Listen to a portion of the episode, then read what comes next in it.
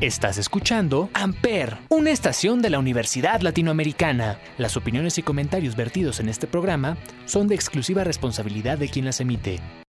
Amper Radio presenta. Hola a todos, bienvenidos a este podcast llamado 35 milímetros, transmitido por Amper Radio en la Universidad Latinoamericana. Y como todos los jueves, nos acompaña una vez más nuestro querido amigo Olivier. Olivier, ¿cómo estás? Hola, muy bien, muchas gracias. Bienvenidos a 35 milímetros, una vez más, aquí por Amper Radio de la ULA. ¿Qué tal? Entonces, en este episodio, eh, lo que mucha gente tal vez esperaría es que habláramos de las nominaciones al Oscar que salieron, si no me equivoco, este domingo, que acaba de ser. Y igualmente acaban de pasar los Grammys, pero pues nosotros decidimos hacer un episodio sobre algo más... Eh, pues un poquito más clavado ¿no? en, la, en, el mundo del cine.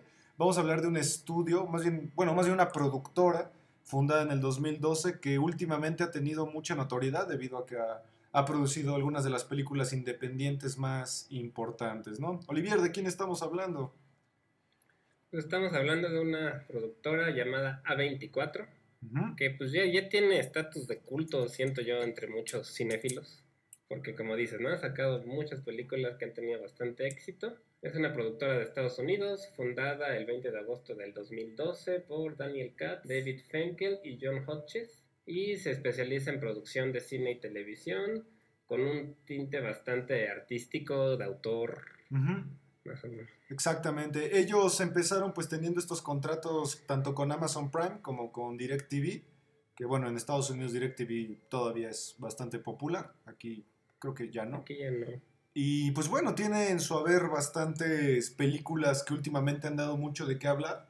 Y como bien decía Olivier, se caracterizan por ser películas como muy de, muy de arte, como muy de autor, películas que incluso rompen con estos estereotipos e incluso por ahí algunas series que también vamos a hablar.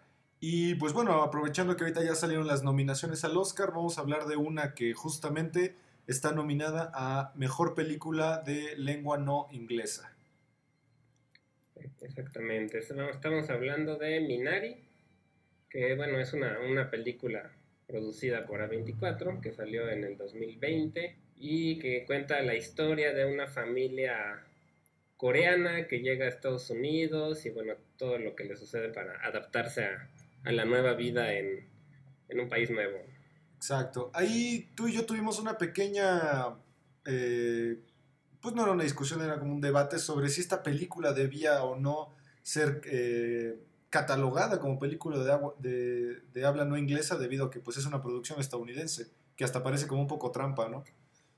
Sí, eso fue en el Globo de Oro, pero de hecho para los Oscars está nominada solo a Mejor Película. Okay. no, no, no, no, la nominaron en la categoría de mejor película extranjera porque es una película producida en Estados Unidos. Sí, tal vez por ahí les cayó un poco la, la crítica. Mucha gente esperaba que sí fuera esta la nominación extranjera, pero pues no, no lo fue. Eh, mencionabas que sale un personaje aquí ya medio conocido, ¿no? Sí, es una, un actor que para los que vimos The Walking Dead o los que lo sigan viendo, aunque ya no sale, era muy conocido o querido, que se llamaba Glenn en The Walking Dead. Que bueno, los que ya han visto la serie, pues tuvo una muerte bastante sangrienta a manos de Negan hace ya algunas temporadas. Ok, si alguien pues no ha visto The Walking Dead, pues ya aquí Olivier nos proporciona un buen spoiler, pero eh, Walking Dead. Pero ya van como cinco temporadas después de eso, entonces. Sí, ya. Y, y, bueno, o sea, a lo mejor esta es la menos conocida debido a que es la que pues más o menos está saliendo. Pero en su haber, eh, A24 tiene varias películas interesantes y populares. Por ejemplo, la, siguiente, que fue una película del 2019 que mucha gente eh, pues la popularizó mucho en redes sociales porque pues es una película muy extraña, una película muy psicodélica y una película que tienta, tienta en el terror, pero es más allá del terror, una película como muy de misterio, ¿no? Estamos hablando de Midsommar. Sí, Midsommar es una película, pues sí se considera terror, aunque es verdad que tiene otros también tiene mucho drama, por ejemplo. Es del 2019, es una película que tiene una característica extraña en cuanto a la fotografía porque en su gran parte está grabada de día y eso es muy raro en el terror. Tiene mucha luz, es una película con muchos colores, brillante pero que sí tiene cosas bastante fuertes, escenas bastante gráficas, fuertes, y que, bueno, a algunos les parece perturbadora, ¿no? Sí, de hecho, las escenas a oscuras normalmente nada es la primera parte de la película, los primeros 15 minutos tal vez, y algunas escenas de noche, y ya, pero son contadas con, con una mano. Eh, es una película que pues está rodada en Suecia o Suiza, no me acuerdo. Suecia. Suecia. Y que habla justamente de una chica que pues eh, murió lamentablemente su familia, tanto sus padres como su hermana, entonces ella para lidiar con su duelo acompaña a su novio y a sus amigos a un viaje a Suecia, ¿no? A un festival de verano, del... del el Midsummer, el Midsummer, justamente. Sí, y bueno, en este viaje pues se topan con esta tradición del Midsummer y se juntan con un grupo de personas que pues parecen estar en una secta un poco extraña, o bastante extraña. Bastante. Y, y, les, bueno, les acontecen bastantes cosas ahí, ¿no? Sí, es una película que pues no es muy familiar, la verdad. Es una película cruda en, en, en cuanto a escenas. La temática llega a confundir en algunas partes porque incluso la película en el fondo tiene caras de personas si tú ves los árboles a detalle aparecen caras de personas, porque justamente la gran mayoría de la película los personajes se la, se la pasan bajo la influencia de estupefacientes, ¿no? Naturales. Sí, sí, están sobre todo LSD, hongos, cosas de ese estilo. Creo que eran hongos, ¿no? Me parece. Eran hongos, sí, es correcto. Sí. Y, y, pues, pues bueno, la película empieza a tornarse un poco extraña conforme avanza y, y mucha gente ha dado ciertas interpretaciones del final. ¿A ti qué te pareció? A mí me gustó. Siento que no, por lo menos yo, no me esperaba ese final. Este, siento que estuvo bien. Y además a mí me gusta mucho la actuación de la protagonista, que es una Florence, Pugh. Que la verdad es, lo hace bastante bien. Sí. Y bueno, su actuación es bastante dramática realmente. Sí, ahí hay que recordar el nombre del director porque vamos a hablar un poco de él más adelante, llamado Ari Aster, que últimamente se ha convertido en un director ya de culto en el mundo del terror vamos a decirle al terror alternativo, ¿no? Que no es un sí, es un terror más artístico, con una producción mucho más elaborada que lo que estamos acostumbrados a ver en el terror sobre todo, sí. con movimientos de cámara lentos, con una corrección de color muy cuidada, con buenas actuaciones y con historias bastante sombrías y pues, más dramáticas, ¿no? Mucho al drama. Muy dramáticas. Y pues bueno, ya que estamos ahorita hablando de un poco del drama, vámonos a una serie que se ha vuelto muy popular gracias a, a su protagonista. Y pues bueno, estamos hablando de una serie llamada Euforia con Zendaya. Sí, es una serie que, bueno, tuvo su primera temporada en el 2019, que está producida igual por A24 y que pues le, le ha ido bastante bien en cuanto a críticas, tuvo mucho éxito con los jóvenes, por lo que por lo que sé, yo la verdad vi nada más el primer capítulo y ya no lo seguí viendo, pero bueno, sé que a mucha gente le pareció muy buena. Sí, yo he visto mucha, muchas referencias a esta serie inglesa llamada Skins o a otra llamada Misfits, que hacen mucha referencia a, estos jóvenes que están intentando experimentar tanto con las drogas, el sexo, incluso hasta la violencia desenfrenada, ¿no? Sí, es un poco como la vida de los adolescentes actuales en Estados Unidos, ¿no? Más o menos las dificultades por las que pasan, relaciones, drogas, problemas de identidad sexual, de género y esas cosas. Exacto, sí, es, una serie que hasta ahorita ha tenido bastante éxito. De hecho, en IMBD está catalogada como el tercer lugar dentro de las producciones de A24. Y pues bueno, le ganó justo a la, siguiente, que, que, en mi opinión sí es una de las películas de terror que más me han gustado. A mí el, terror que está manejando últimamente el siglo XX no me gusta mucho. Tipo La Bruja, perdón, este, La Monja o, o Annabelle o esas cosas. A mí esas no me gustan, pero esta, la verdad, sí, mis respetos, se llama Hereditary y es del mismo director, Ari Aster. Sí, este fue, me parece, el debut de él, ¿no? Como director y lo hizo muy bien, tuvo mucho éxito y es una película del 2018 que bueno, está protagonizada por Toni Collette, que sabemos que es una excelente actriz. Y pues gira alrededor de la muerte de una niña, ¿no? La, de la niña de la familia. Sí. Y bueno, todo lo que sucede del duelo y todo lo que sucede alrededor de, esta muerte. Sí, que, esta niña fue muy popular porque tiene una, una fisionomía muy, como muy característica, ¿no? Sí, es una niña que tiene una, cara bastante particular. Sale muy poquito en la película, pero te deja como con, con una impresión, porque sí, su forma de actuar y de ser es muy extraña y sí te deja de hecho, yo cuando la vi pensé que la película iba a, ser, se iba a tratar entera de la niña. Y no. Y pues no, realmente no, pero, pero es una película muy buena de terror. Sí, algo que está proponiendo mucho este estudio es el duelo. De hecho, varias películas de esta productora hablan mucho sobre el duelo. Eh, el ejemplo es Midsommar, ahorita El legado del diablo. Más adelante hablaremos otras que también hablan mucho del duelo. Eh, pero sí, es como, como que estos temas no tan tabú, pero que la mayoría de las, de las productoras la, llevan hacia el romance o hacia el drama, aquí lo llevan hacia una propuesta más de, o de terror, o de suspenso, de violencia incluso. Sí, dramas. Sí, es una, producción bastante artística en cuanto a la, a la realización, ¿no? Tiene, Está muy cuidada, muy, tiene buenas actuaciones, buena iluminación, está muy bien hecha. A mí me gusta mucho el inicio porque empieza con unas tomas en una casita mm, de, eh, digamos, miniatura. Y bueno, se va alejando la cámara y ya es la casa completa de la familia, ¿no? sí. muy bonito el intro. A mí me encanta una escena de un chico en, su escuela que en el pupitre se empieza a golpear y es una escena que eh, a nivel efecto es bastante buena. Está muy bien hecha esa, esa toma. Eh, y pues bueno, vámonos a una producción un poquito más cruda en cuanto a efectos o cosas así y se llama La Bruja del 2015. Yo fui, yo con esta película conocí a esta productora. Tienen muchas más antes, pero fue con la que yo la conocí.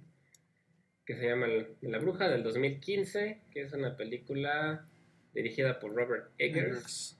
Y por lo menos fue la primera vez que yo vi a Anya Taylor Joy, que ahora está tan de moda. Fue un, el primer papel en el que yo la vi, cuando ella todavía era una chavita, pues adolescente, ¿no? Bastante joven. Sí, es una, producción que, que Anna Taylor Joy, no me acuerdo si aquí debutó, pero bueno, si no lo ubican, es la chica de eh, Gambino de Dama, la, la mini película Split también. Ah, cierto, yo la conocí en Split, la, película de la trilogía de M. Night Shyamalan. Yo la conocí ahí y que, pues, bueno, es una película que nos remonta al año 1630, en donde una familia de Nueva Inglaterra, pues, es como excomulgada de la, pues, de la comuna y que tiene que ir a vivir al campo y pues bueno, están como a, las afueras de un bosque, entonces en el bosque pues habita una bruja y se roba al bebé y a partir de ahí se desemboca toda esta, pues esta locura, ¿no? Este frenesí de, como de magia, de maldad. Sí, es una historia muy sombría también, muy dramática, que tiene igual muy bien cuidada, muy... La fotografía a mí me gusta mucho, se me hace muy bonita. Tiene unos colores muy, muy desaturados, como nublado, azuloso, está muy bien hecha. Y también me gusta mucho la actuación aquí de Black Phillip, que es una cabra ah, enorme, súper bonita, que también tiene un papel importante dentro de la película. Un macho, un macho cabrio gigantesco. Eh, pero aquí hay que destacar también la actuación de los tres niños. Los tres niños actúan increíbles, sobre todo el niño de en medio eh, la verdad, ese chico actúa increíble, se echa un, soliloquio sobre la Biblia cuando está a punto de, como de poseerse. Está increíble. Y pues bueno, también actúa un, señor que se llama Ralph Ineson, que lo conocerán tal vez por la serie de Chernobyl. Aparece ahí brevemente. Pero aquí Anna Taylor Joy definitivamente se lleva, se lleva el papel. Una película que está grabada casi enteramente en gris y en negro. Sí, y, y hablan inglés antiguo, también tiene oh, esa característica que, que, tiene un... Sí, hablan en un inglés antiguo. Sí. Eh, Entonces... y, bueno, hay que ver con subtítulos, ¿sabes? Porque está... Ah, sí, eso sí. Entenderle. Es, curioso porque de hecho la bruja, tal cual el personaje de la bruja no es tal cual el personaje principal, entonces... No. Podría considerarse incluso hasta como un easter egg ahí la bruja. Perdón, un, este, un McMuffin. McGuffin, perdón, nada más. Sí, porque en realidad la bruja no es precisamente un personaje tan importante. Y pues bueno, ya que estamos eh, hablando de los grises y tal vez un poco del blanco y negro, vámonos a una película que a mí cuando la vi la tuve que volver a ver y se ha convertido en posiblemente una de mis cinco películas favoritas de la historia, eh, ya que es una película que está muy inspirada en toda la que es la literatura lovecraftiana de H.P. Lovecraft, y estamos hablando de El Faro. El Faro, sí, una, una película del 2019 dirigida por el mismo director de La Bruja, Robert Eggers que, bueno, realmente es casi completamente actuada solamente por Willem Dafoe y Robert Pattinson. Aparecen algunos otros actores, pero no son tan importantes dentro de la trama. No, flashazos, ¿no? De hecho son como flashazos. Son flashazos. Y pues la verdad es una cátedra de actuación, yo siento, entre ellos dos. Lo hacen muy bien es una película rara que por momentos no entiendes muy bien qué está sucediendo y que a algunos les parece muy pretenciosa porque está en blanco y negro, está en formato cuatro tercios, tiene tomas muy lentas. Pero bueno, al igual que, que La Bruja es una película muy artística y que tiene una atmósfera muy pesada, ¿no? No es como tal de terror, pero también tiene una atmósfera que te inquieta bastante. Sí, eh, aquí la, idea es generar este sentimiento de claustrofobia, ya que pues estos dos personajes son unos cuidadores de faro que van a estar unas semanas ahí cuidando tanto la casa como el mismo faro en una isla como de, no sé, 20 metros cuadrados, pero lamentablemente eh, a través de una tormenta pues no, no llegan por ellos y tienen que convivir y pues aquí llega la locura, ¿no? Por eso mucha, mucha gente se refiere a ella como una película Lovecraftiana, ya que Lovecraft recurría mucho a la locura para, para el terror, ¿no? La locura era el peor miedo del ser humano. Y pues como dice Olivier, aquí la verdad William Dafoe y Robert Pattinson eh, demuestran que son grandes actores. William, William Dafoe de hecho tiene una, un discurso que dura como 5 o 6 minutos sin parar, en el que recita incluso como hasta un inglés como muy vulgar, muy como de pirata. Ajá, sí. Y con verso, ¿no? Sí, exactamente. Y la verdad es brillante. Es una película totalmente brillante. A mí me, a mí me fascina. Sí, yo la verdad siento que Willem Dafoe ya, ya le deben su Oscar desde hace mucho. Sí. Sí, pero tiene estos papeles hasta incómodos, ¿no? A veces. Porque este es un papel un poquito incómodo. Eh, tiene una parte donde incluso está recitando un verso mientras le avientan tierra en la cara. Y, es, y sigue, y sigue, y sigue, y sigue, y es, es genial. Mucha gente tal vez no creía en Robert Pattinson debido a que pues, su historial, la mayoría de la gente recuerda Crepúsculo, pero chéquense a Robert Pattinson porque la verdad es un gran actor en potencia. Sí, Sí, la verdad es que él sí supo alejarse un poco de la parte de adolescente, ¿no? También participó un poco en Harry Potter, por ejemplo. Exacto. Este... se, supo, ya distanciar un poco de eso y bueno, sí. está haciendo Batman, ¿no? Que está haciendo Batman, que, tiene muchos problemas también por ahí con, con el peso. Pero ya hablamos de él en The Devil All the Time. También chequense esa película y chequense ese episodio. Y pues bueno, vámonos a una película que mucha gente le causó controversia por su nominación a premios y su no nominación a Oscar. Y estamos hablando del gran Adam Sandler con Uncut Gems, también de A24. Sí, ya de esta película ya hemos hablado un poco cuando hablamos de Adam Sandler y las actuaciones más destacadas que tiene. Es una película del 2019 en la que él la, la hace de un este joyero que está endeudado por apuestas y que tiene que conseguir dinero a toda costa, ¿no? Es una película bastante frenética, muy bien hecha también y que esta no es de terror, esta es más bien drama, acción un poco. Como de crimen, ¿no? Como estas películas de crimen. Y, aquí la verdad, Adam Sandler sí se merece las palmas debido a que es un personaje que detestas. Porque normalmente en sus películas de comedia o lo quieres, o sea, sientes esta empatía, o lo odias, pero por, por ser tonto. Aquí lo odias porque es un idiota, porque es una persona detestable. Sí, sí, cae, cae muy, muy gordo, pero pues lo hace muy, muy convincente. Y bueno, está dirigida por dos hermanos, Ben y Josh Safdie. Safdie, exactamente. Safdie, ajá. Y bueno, la verdad le, fue muy bien, tuvo muy buenas críticas. Y varios pensaban que iban a nominar a Dan Sandler al Oscar por su actuación, pero pues no lo, no lo nominaron. No lo nominaron. Sí, debido a que pues la academia como que al parecer no, no está muy eh, con, en amistad con Adam Sandler, ¿no? Eh, no. De aquí vámonos a una película que mucha gente alabó brutalmente por sus efectos especiales. La verdad es una película sumamente bien construida, sumamente bien hecha, con una eh, con una idea muy interesante que ya mucha gente la, ha utilizado. Uno de ellos es Steven Spielberg con su película Inteligencia Artificial. Eh, pero esta es como una nueva versión y se llama Ex Máquina del 2014. Sí, esta, muchos la consideran de las mejores películas de ciencia ficción de los últimos años. Yo la, he visto nombrada en, listas así de ciencia ficción. Y sí, pues eso te cuenta la historia de un pues una mujer robot, ¿no? Que, sí. que es una inteligencia artificial ya demasiado desarrollada. Y como su creador y ella van teniendo una relación cada vez más, más digamos, enfermiza, ¿no? Más enfermiza y más como humana, ¿no? Más humana. Ajá. Eh, sí, sí. Aquí les recomiendo una película. Antes de ver esta, yo les recomendaría ver la que les mencioné de Steven Spielberg, que es Inteligencia Artificial ya que, pues como dato curioso, es una película que Steven Spielberg le platicó a, Stanley Kubrick. Stanley Kubrick le quería ayudar, pero Stanley Kubrick como que se sentía ya muy ajeno a la tecnología. Entonces Steven Spielberg la decidió hacer con este chico que no me acuerdo cómo se llama, pero es el de Sexto Sentido. ¿Cómo se llama ese chico? El, niño, de Veo Muertos. El de Veo. Sí, que ahorita ya ya está bien llenito, ¿no? Sí, que sale justamente en The Voice. También es una serie que les recomendamos ver. Pero bueno, Ex Máquina funciona a través de esta, esta nueva inteligencia artificial, este robot que sacó, sacaron en Estados Unidos que justamente habla, piensa y da entrevistas incluso.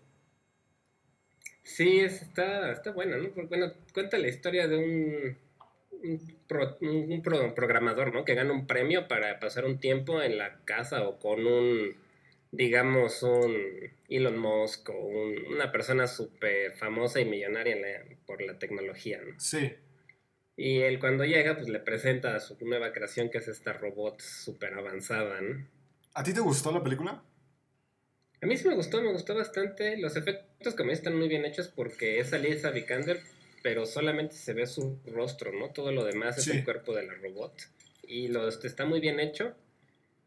Y, cuenta un poco esta, pues, como esta, digamos, problema filosófico de hasta qué punto una máquina que piense puede ser o no un humano, ¿no? O cómo, Exacto. o cómo hay que tratar a una inteligencia que ya nos supere, o sea, como nosotros, si es o no un ser humano o, por lo menos si tiene los mismos sentimientos claro. que nosotros.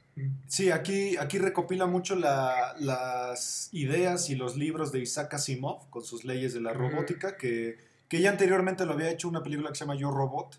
Sí, es similar un poco. Es algo similar de que un robot no puede matar a un humano, un robot siempre debe eh, obedecer a los humanos, etcétera, etcétera. Y pues sí, como dice Olivier, es una película muy, muy filosófica, que trae una idea muy, muy interesante, ¿no? sí habla un poco de esto de la singularidad y todo ese estilo de teorías, ¿no? De la inteligencia artificial. Sí. Y, vale, a mí sí me gustó, ¿a ti? A mí, a mí me gustó mucho los efectos, creo que está muy bien lograda. Eh, hay pedazos de la película que a mí me aburren un poco. A mí, por ejemplo, aquí la actuación de, Oscar Isaac me aburre muchísimo. Pero me gusta la del otro chico, este Domhnall Gleeson, que es el de Star Wars, de la nueva saga, que se me hace un muy buen actor. Él tiene una serie que se llama Ron en HBO que también está bastante interesante. ¿Este chico, Domhnall Gleeson? Domhnall Gleeson, sí, tiene, salió el año pasado me parece y está, está buena también. Ok, habrá que, habrá que ver a este chico porque tiene películas interesantes, a mí me, gusta bastante. Tiene una con Michael Fassbender, que es de una banda de rock experimental que luego hablaremos de ella porque es una película genial. Y pues bueno, vámonos. Sale en Harry Potter también. Sale en Harry Potter, sí, es, creo que es uno de los Weasley si no me equivoco. de los gemelos, ¿no? Creo que es uno de los Weasley, sí. No, es este el hermano mayor, ¿no? El, el, que, ah, el de los dragones. El de los dragones, sí. Eh, y pues bueno, vámonos a una película que Olivier recomendó alguna vez, que se llama Saint Moth. Saint Moth, sí, es una película también, de, salió el año pasado, pero se ha estrenado mucho también hasta ahorita ¿no? en México, por ejemplo.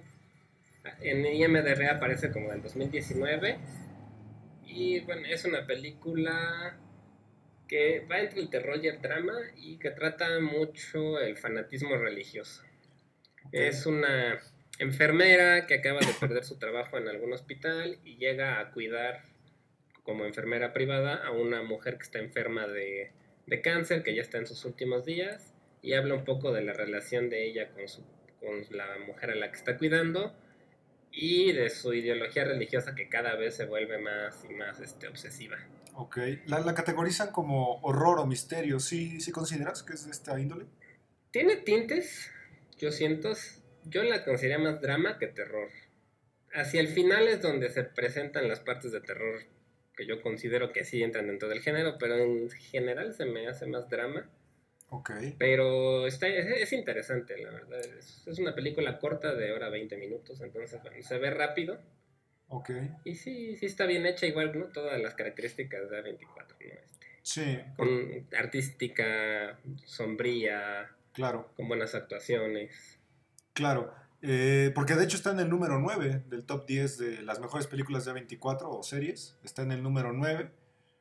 Y pues bueno, ya para cerrar el top 10, eh, está una película que a mí la verdad me, vamos a decir, me emocionó mucho, pero no en un sentido positivo, tal vez negativo, que se llama The Room, una película eh, bastante dura de ver, si, si que entras en la convención de realmente lo que está pasando, eh, y que le fue bastante bien, de hecho aquí sale Brie Larson y le fue bastante bien con su premio Oscar a Mejor Actriz. Sí, sí, es una película del 2015 que pues sí es una película dura, ¿no? Que cuenta la historia de una mujer y su hijo que fueron secuestrados y llevan no se sabe cuántos años encerrados en un pequeño cuarto. Y cómo ella pues trata de pues de sacar adelante a su hijo en esta circunstancia, ¿no? Sí, aquí dice que llevan siete años, yo al niño lo veo un poquito más grande, que de hecho yo me confundí porque al principio pensé que era una niña, porque el niño tiene facciones como muy femeninas y además tiene el cabello larguísimo. El cabello largo, sí, sí era, como está muy chiquito, pues sí, sí podría parecer niña, ¿no? Sí, pero es una película que se divide tal vez en dos partes. La primera parte nos cuenta la, el proceso captivo de estos dos personajes y pues su, su agresor. Y la segunda parte es cuando están fuera de. Entonces es una película eh, que a mí me costó un poco de trabajo ver debido a que hay una parte donde incluso al niño lo tienen que encerrar para que el secuestrador pues abuse de la Sí. mamá.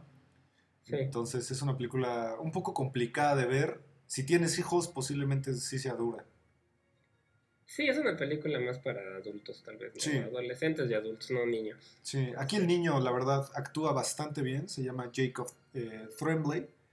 Y pues bueno, sí es una película que le fue muy bien, una película muy premiada, muy alabada, más por ella, por Brie Larson, porque lo hace bastante bien. Y de aquí nos vamos con otra chica que es una película que tú has recomendado bastante que se llama Lady Bird del 2017. Sí, es una película de la que ya hemos hablado también un poquito, dirigida por Greta Gerwig, que es esta directora que le ha ido bastante bien últimamente a Hollywood, que la última que yo recuerdo que hizo fue otro remake de Mujercitas, este libro clásico. Y pues es una, como le llaman, coming of age, ¿no? En la que una adolescente está terminando la preparatoria, está a punto de dar el siguiente paso en su vida y está pues indecisa de qué va a hacer, ¿no? Si va a ir a la universidad, si no va a ir, si se va a quedar en el pueblo.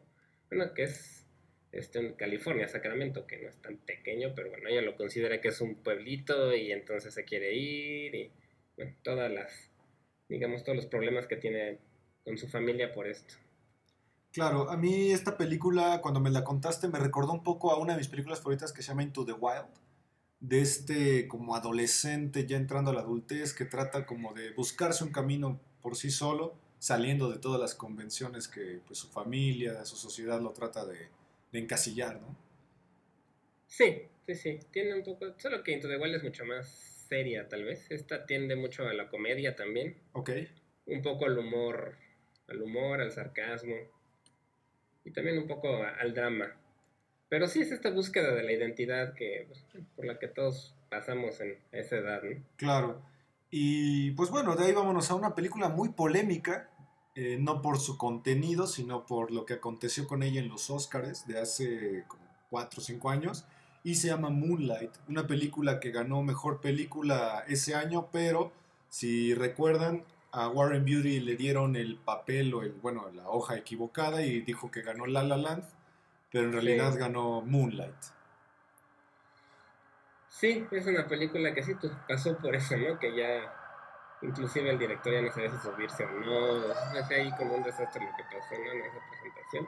Es del 2016 y pues es una película que habla sobre todo sobre la homosexualidad, pero en las personas afroamericanas, ¿no? Que es todavía un tabú más grande que en otras razas, ¿no? Sí, de cómo un chico tal vez con esta, este estigma racial y también con un estigma eh, económico, tiene que, siendo pobre, siendo de raza afroamericana, siendo eh, totalmente estigmatizado, tiene que afrontar aún así su sexualidad junto con el hecho de que va creciendo, ¿no?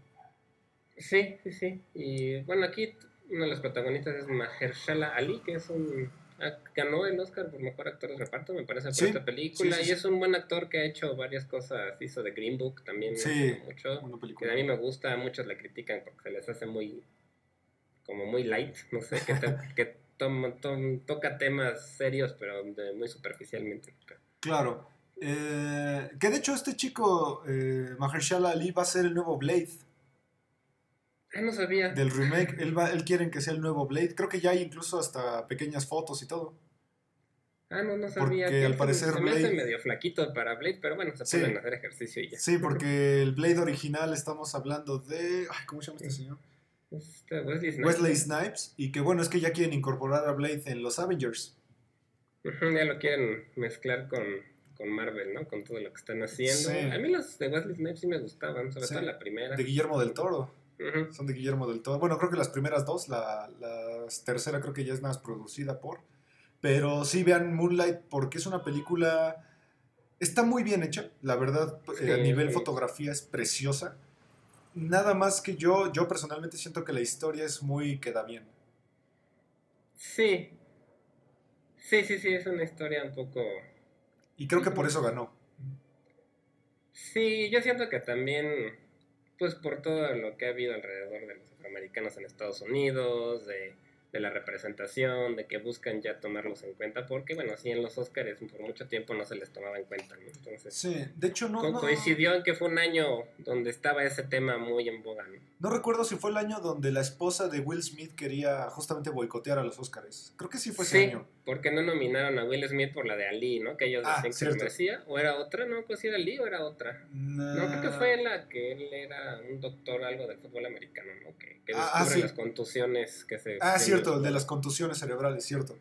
Eh, sí, que de hecho fue considerado los peores Oscars de la historia cuando... Eh, ¿Cómo se llama el presentador? El de Late Night. Este... Jimmy Kimmel, ¿no? Jim, Kimmel trajo a unos disque turistas y que conocieron los Oscars y no sé qué. Ah, que sí, fueron los peores Oscars de la historia. Eh, que de hecho hasta llovía, de eh, que fueron repartiendo pizza y que se tomaron la famosa foto con Brad Pitt, eh, Meryl Streep y todo eso, ¿no? Sí, sí, cierto. Sí, sí fue esa uno de los Oscars más lamentables tal vez, pero bueno, Moonlight, a nivel cinematográfico creo que es una buena película, a nivel argumento creo que queda, nada más común queda bien. Sí, queda un poco tibia, sí, sí puede ser. Sí. bueno, para no alargarnos tanto, vámonos a otras películas un poquito más conocidas.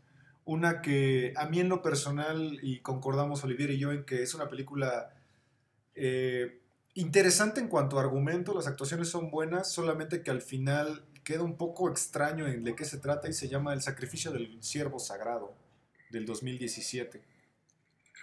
Sí, esa está rara, ¿no? Sí, es de un, de un este, director que últimamente ha hecho cosas muy interesantes que se llama Yorgos Lántimos. Y que, que nos habla de un doctor, que al parecer es un muy buen doctor, que se encuentra que un chico, un chico bastante extraño, quiere como meterse a su familia. Porque el, bueno, este doctor, interpretado por, eh, ¿cómo se llama este señor? Eh, Colin Farrell. Colin Farrell, sin querer por una disque negligencia, mató a su padre en una operación, entonces el chico como que los empieza a seguir, empieza a meterse cada vez más en sus vidas y al final termina siendo una película muy bizarra, ¿no? Sí, esta película, pues la mayoría de las películas de este director son, son bastante así, ¿no? Raras, tocan temáticas bien extrañas. También tiene La Langosta, que de hecho también es de 24. Exacto. Que también sale Colin, Colin Farrell. Colin, Farrell. Tiene La Favorita, que es una película por la que ganó el Oscar esta... La de la, de la corona, la reina. Ah, eh, Olivia Colin. Olivia, Olivia Colman. Colman. Ajá. Colman aquí ganó por mejor actriz el Oscar, que trata ahí de una relación de la reina, de una reina con sus pues sirvientas o de la corte. Exacto. Eh, al final de la película, ¿le entendiste? Pues no sé, o sea, yo tengo mi interpretación, pero no sé si sea la correcta, ¿no? Claro, porque... para, no, para que no queden en, spoilers. Es que es una película fácil de spoilear. Sí, eh, Algo que me dio gusto de esta película es que sale Alicia Silverstone por ahí. Sí, sale poquito, ¿no? Pero sale, ahí de. Es, es, amiga de la familia. Es la mamá del niño, es la mamá. Sí, la mamá del chico y está. Pues no, yo no la había visto ya casi, ¿no? Ya está casi desaparecida. Sí, pero es una película que conforme va pasando. Es una película larga, dura un poquito más de dos horas. Pero se siente un ambiente muy pesado, muy, muy pesado. Porque de hecho la actuación de Colin Farrell. De hecho, en casi toda la película no sonríe ni poquito. No, se ve eh, deprimido, ¿no? Se ve muy deprimido y se ve cada vez más envuelto hasta en un círculo de violencia, ¿no? Con el chico este. Eh, y pues bueno, creo que ya hablamos mucho de películas violentas. Vámonos con algo de risa, tal vez. Una película que hace referencia a una de las películas más geniales que he visto en mi vida, catalogada la peor película de la historia de la humanidad, que se llama The Room. Y esta película se llama The Disaster Artist, una película de los hermanos Franco. James Franco y... James Franco y, su hermano, que los dos actúan y dirigen y escriben y... Sí, una película... Vamos a hablar primero creo que de la obra maestra, la obra que inspiró esta película que se llama The Room, justamente. Una película del grandioso Tommy Wiseau. Sí, es una película, pues sí que muchos la consideran la peor película de la historia, una película del 2003. Sí. Que bueno, está hecha totalmente por este Tommy Wiseau. De hecho, creo que nadie ha sabido bien cómo se pronuncia, porque ni siquiera nadie sabe de qué país es él, de dónde es, porque su acento eh, es totalmente... Es raro. Inmedible, no sé cómo decirlo. Sí. ¿De qué trata? Pues, realmente es una película que podría llamarse romántica, tal vez. es un drama romance que está... O sea, es considerada tan mala que es muy buena, ¿no? O sea, te ríes, son situaciones totalmente absurdas, se notan los errores de la producción de continuidad, los actores son malísimos. Sí, cualquier... La historia... Cualquier estudiante de cine o de animación o de comunicación que sienta que su, su trabajo es malo, primero ve esta película y se dará cuenta que no es tan malo. Porque esta película es también una de las películas que más dinero gastaron a lo tonto. Eh, hay, escenas donde la tenían que filmar en una azotea y Tommy Wiseau tomó la decisión de filmarlo con pantalla verde, sabiendo que era más caro, sabiendo que tenía una azotea a su disposición y él decidió no hacerlo.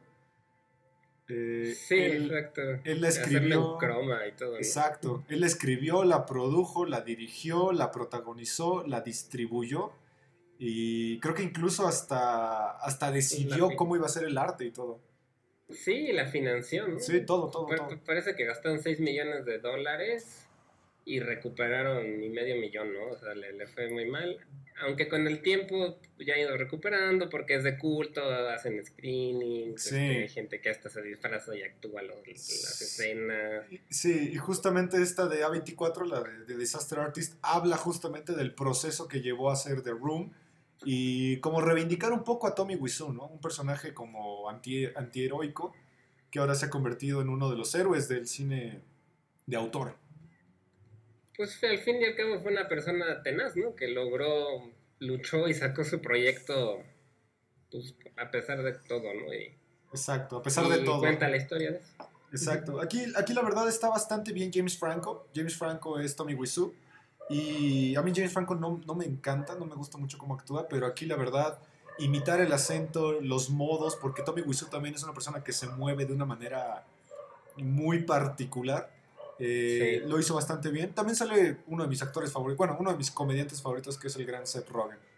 Sí, y de hecho, replican varias escenas de la película original, casi toma por toma, reconstruyen los sets. O sea, le, echaron ganas a la película y está buena, la verdad vale la pena, pues por eso, ¿no? Sí, sobre todo si conocen la original. Sí. Pues el ver una reproducción es casi un documental, pues de cómo se hizo, un documental ficticio podría Exacto. Véanla porque es una película muy divertida, muy buena y que hablando de buena, vámonos con una película que has recomendado hasta el cansancio llamada Tusk de Kevin Smith. Tusk. Sí, es una película muy rara, ¿eh? De, Kevin Smith, que podría entrar entre el terror, un poco el horror, el body horror que le llaman, que habla de, de, este, de cuerpos que se distorsionan. Y pues es una película de un cuate que por ciertas circunstancias termina en la casa de un tipo que está loquísimo y que poco a poco lo va convirtiendo en una morsa. Por eso se llama Tusk. Sí. Sabemos que suena estúpido el argumento, pero eh, Olivier la defiende bastante. pues, pues, sobre todo porque sí te o sea, consigue, yo siento lo que quiere, que es esa parte de sacarte un poco de, sacarte de onda, generarte asco, un poco de repulsión. Y bueno, pues también termina sintiéndote muy mal por este personaje de lo que le pasa esto. Sí. Y de hecho también sale el niño del, del, sexto sentido del que hablamos, que se llama ah. Haley Joel Osment. Haley Joel, cierto, cierto. Y, sale aquí también ya grande, ya, ya adulto, ¿no? ¿Por qué, ¿Por qué la recomiendas tanto? ¿Cuál es su gran, pues su gran valor? La verdad por rara, sinceramente, y porque sí te deja una sensación extraña al verla, ¿no? No es que sea una excelente película, ni mucho menos, pero toda esa asquerosidad si les puede, si les gusta lo que es body horror, vale la pena por esa parte. Pero si no les gusta eso, no creo que les encante, ¿no? Es una película que sí te puede sacar hasta un par de arcadas ahí de vez en cuando. ¿Cae como en el gore? Pues un poco, pero sí es más body horror porque se van viendo poco a poco el cambio, lo van operando, le van quitando partes del cuerpo, lo van convirtiendo en una ah. morsa tal cual. Tipo la mosca, ¿no? Supongo de... No, no, algo así, entra un poquito de ese estilo de, de películas. Eh, y también tiene ciertos tintes cómicos. Y bueno, Kevin Smith, pues ya hablamos, de hecho el primer programa que hicimos hablamos de, de, él y de sus Clerks, películas. De sus películas fabulosas de Clerks. Y pues bueno, ya para no extendernos tanto, vámonos con una película que la verdad a mí me sorprende que esté tan abajo en el top, que hablamos también ya de ella en un episodio y que es una película que igualmente retoma esta parte del duelo. Eh, una película de un director que últimamente también ha hecho cosas interesantes, David Lowery, y que se llama A Ghost Story del 2017. Ah, sí. esta es una historia que a mí me parece muy bonita.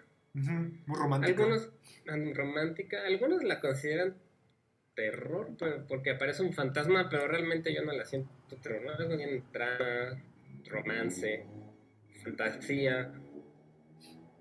Este, los protagonistas son Rooney Mara y Casey Affleck. Aunque Casey Affleck sale la mayor parte del tiempo tapado con una sábana disfrazado de fantasma, ¿no? El, tipo, el típico fantasma de sábana y hoyitos en los ojos, ¿no? Sí, esto, esto es un acierto que para mí lo hicieron bastante bien, que no hicieron este estereotipo de fantasma que es transparente o que es casi monstruoso, sino que es un fantasma casi, casi de Halloween, infantil. Sí, eh, y que bueno, trata sobre una, una pareja que es Rooney Mara justamente y Casey Affleck, que pues él lamentablemente fallece. Esto no es un spoiler porque fallece como en el minuto 5. Eh, y que nos cuenta el duelo de ella. El duelo de ella de vivir totalmente en una casa sin él, pero él está ahí todo el tiempo viéndola. Y hay una escena que a mí me parece posiblemente en mi top 10 de las escenas más bellas que he visto en el cine, que es ella comiendo un pastel o como un pie, que dura como 10 minutos. Ella está sentada totalmente cámara fija, eh, comiendo un pastel, pero llorando, llorando y comiéndoselo desesperadamente. Es, a mí se me hace una, una escena preciosa.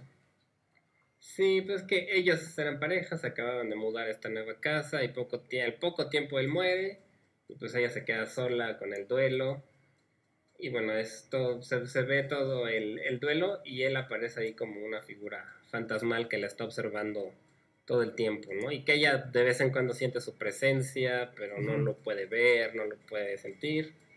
Y a mí se me hace una historia de amor bastante bonita. Sí. Y creo que también, a mí algo que me gusta es que siento que también cuenta la historia de los edificios, ¿no? Porque un ah, poco cómo va envejeciendo la casa, cómo se va haciendo vieja, cómo va cambiando el barrio alrededor de la casa. Es, también cuenta un poco la historia de la casa. Sí, como creo que ahí la metáfora más fuerte justamente es esa, ¿no? Como si muere alguien cercano a nosotros, pues nosotros en algún punto superamos el dolor, ¿no? Pero, pero la imagen de esa, gente, de esa persona o la idea de esa persona o la memoria de esa persona siempre está ahí y cambia y cambia y cambia, ¿no? Eh, es una película difícil de ver, no por la temática, sino porque es este género cinematográfico que mucha gente no le gusta que se llama cine de apreciación. Sí, o contemplativo, Muy lento, con movimientos de cámara lentos, o a veces sin movimiento. Tomas largas, muy largas, muy, muy largas. Que incluso hay, hay escenas donde son paisajes nada más durante dos, tres minutos del puro paisaje, como va eh, oscureciendo o amaneciendo. Sí, con pocos diálogos. Eh, pero que está con, que tiene una narrativa cinematográfica muy bien hecha, ¿no? No le hace falta el diálogo tanto, sino con las imágenes, además la fotografía es muy bonita. Sí, y aparte tiene un acierto increíble que también es un MacGuffin, que, el que ella, no sé si fue ella o él, deja un mensaje escrito en un papel y lo deja dentro de las casas, cada, ella es ella, ¿no? Deja como un pensamiento o algo en cada casa que se muda y al final de la película podemos ver que ella lee el papel, o él, él, el fantasma lee el papel, y jamás en la película se revela cuál es el mensaje.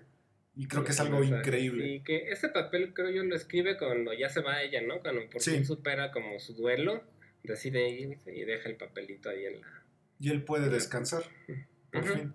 Que es algo que nunca quisieron revelar porque justamente el director David Lowery dijo que eso no es lo que importa. Lo que importa realmente es la relación entre ellos dos, ¿no? Cómo se, cómo es la parte de la persona que pierde al ser querido y cómo es la parte del, fallecido, ¿no? ¿Qué sucede con el alma? ¿Qué sucede con nuestro cuerpo al morir? Sí, sí, está. La verdad es una historia muy bonita y, siento que sí cuenta muy bien el proceso de duelo que puede llevar a tener una, una persona cualquiera, ¿no? Cuando pasa por, uno por algo así. Sí, es una película que incluso reseñamos un poquillo cuando vimos las películas de amor Ajá, creo que el episodio 2, por ahí. Y pues bueno, esto fue el episodio de A24. Hay muchas otras películas en esta gran productora. Digo, no, no nos daría tiempo de mencionarlas todas. Tenemos películas de Gaspar Noé, que también ha, ha estado por acá, con la película de Irreversible, ya hablamos de ella. Hay películas de Scarlett Johansson que se llama Under the Skin, que también es muy, muy interesante la película. Eh, una de las películas de culto que yo no entiendo por qué es de culto, Olivier aquí ya hace ratito me, me, explicó un poco, que se llama Spring Breakers. Y también tiene varios documentales. Vimos que tiene documentales de Oasis, el Supersonic de Oasis y el de Amy Winehouse, también lo tienen acá en A24. Sí, la verdad, chequen la productora porque tiene muy buenas películas. Si les gusta el terror, tienen muy buen cine de terror, sobre todo fuera de lo convencional también. Y pues le está yendo muy bien. La verdad es que últimamente casi siempre son garantías sus películas. De calidad y de por lo menos algo distinto a lo a productoras más grandes como Universal o Warner o de ese estilo de gigantescas, ¿no? Exacto. O sea, si, si quieren salirse un poquito de la convencionalidad de tal vez de John... Eh, ¿Cómo se llama? Ah, las de Keanu Reeves John Wick. Las de John Wick o Fast and Furious o las de Marvel o todo eso. A24 es una buena opción porque son películas un poquito más arriesgadas, ¿no? Más propositivas. Sí, y más de cine de arte y cine de autor. Exacto. Y pues bueno, no, no, no dejen de escuchar todos los jueves nuestro podcast, 35 eh, milímetros. Eh, ya se acerca la temporada de los Oscars, es el 25 de abril, si no me equivoco. Entonces vamos a andar tal vez por ahí checando algunas películas que, estén nominadas o algunos proyectos nuevos. Olivier, muchas gracias por un jueves más aquí en 35 milímetros. Muchas gracias a ti, Ismael, y gracias a los que nos escucharon. Y no se olviden de seguir escuchando Amper Radio y todos sus proyectos. Muchas gracias. Esto fue 35 milímetros de Amper Radio por la Universidad Latinoamericana. Nos vemos el siguiente jueves y cuídense mucho. Chao. Chao, hasta luego.